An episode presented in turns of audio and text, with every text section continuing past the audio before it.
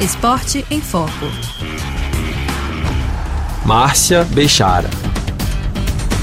O Rally Dakar abre o calendário do esporte a motor em 2024. Na sua 46ª edição, a principal competição off-road do mundo vai ser realizada na Arábia Saudita e conta com nada menos do que 17 brasileiros entre os competidores.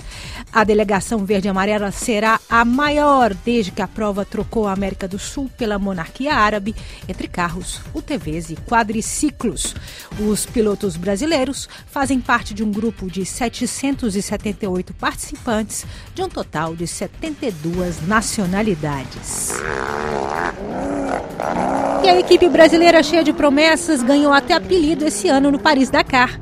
Team Brasil e se instalou na última terça-feira no primeiro dos 13 acampamentos previstos para a prova em Al-Ula. A totalidade da prova constitui 7.891 quilômetros de percurso. O experiente piloto e navegador brasileiro Lorival Roldan, em sua 12ª participação no Rally Dakar, conversou com a RFI direto de Aula, local de um oásis ocupado há mais de 5 mil anos no coração do deserto saudita. Esse campeão da prova, ele agora faz as vezes de navegador para o paraguaio Oscar Peralta. Então, eles estavam explicando como vai funcionar, como a organização é, passou para eles essa, essa estrutura, nós vamos ter sete acampamentos que a gente vai ter que, é, assim que estiver próximo das 16 horas, a gente vai ter que parar num desses acampamentos. Depois das 16, é, se você chegar depois das 16, você tem que parar nesse acampamento. Se ainda não for 16 horas, você tem que continuar, você pode continuar até o próximo. Então também é uma questão de, de estratégias. Se você está com um problema no carro, está lento, e ainda falta alguns minutos para essa condição. Então você vai ver onde é que vai parar o caminhão de apoio, tudo. Então tudo isso é estratégia de equipe, onde se pensa, se planeja, se decide para se fazer a melhor prova possível, né? Contar com, com todos os recursos do time. Visto como destaque da nova geração entre os principais pilotos desta, que é a maior corrida off-road do mundo, o brasileiro Lucas Moraes entra agora em uma nova fase. Desde novembro do ano passado, ele passou a ser piloto do time principal da equipe campeã da prova, a Toyota Gazoo Racing, substituindo ninguém menos que Nasser Al-Attiyah, pentacampeão do Dakar. Para Lorival Roldan, Lucas tem chance de vitória, assim como outros integrantes da equipe brasileira. Bom, o Lucas, o Lucas é um piloto excepcional.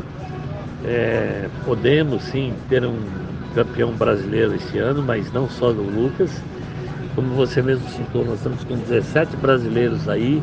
Nós temos o, o Marcos Balgarten, que está super, hiper treinado com o navegador deles, Marcos. É, o Marcos está com o Kleber Cíncia.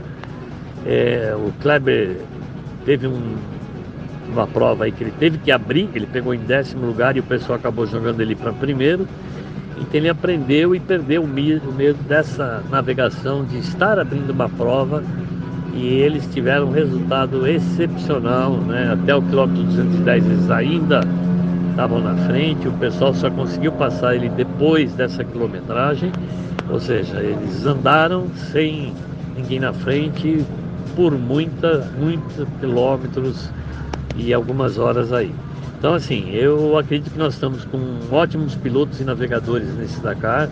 É claro que a prova é uma prova longa, uma prova dura e vai dar trabalho para todo mundo. E quando o assunto são os UTVs, essa é a classe que mais conta com brasileiros inscritos na competição. O UTV é a sigla para Utility Task Vehicle, ou veículo utilitário multitarefas em inglês, aqueles carrinhos esquisitos, um intermediário entre carro e quadriciclo.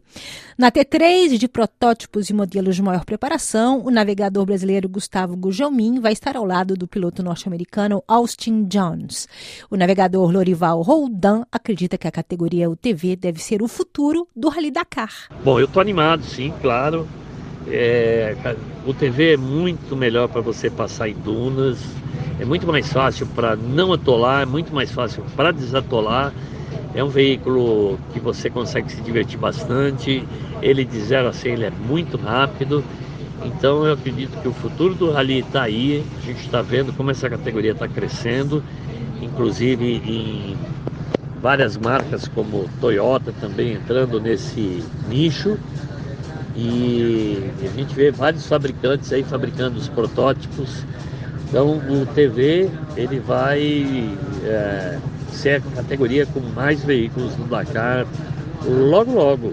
Roldan também deu dicas para os pilotos mais jovens. Como todo Dakar, a gente tem que preservar o carro, né? Ganha quem chega.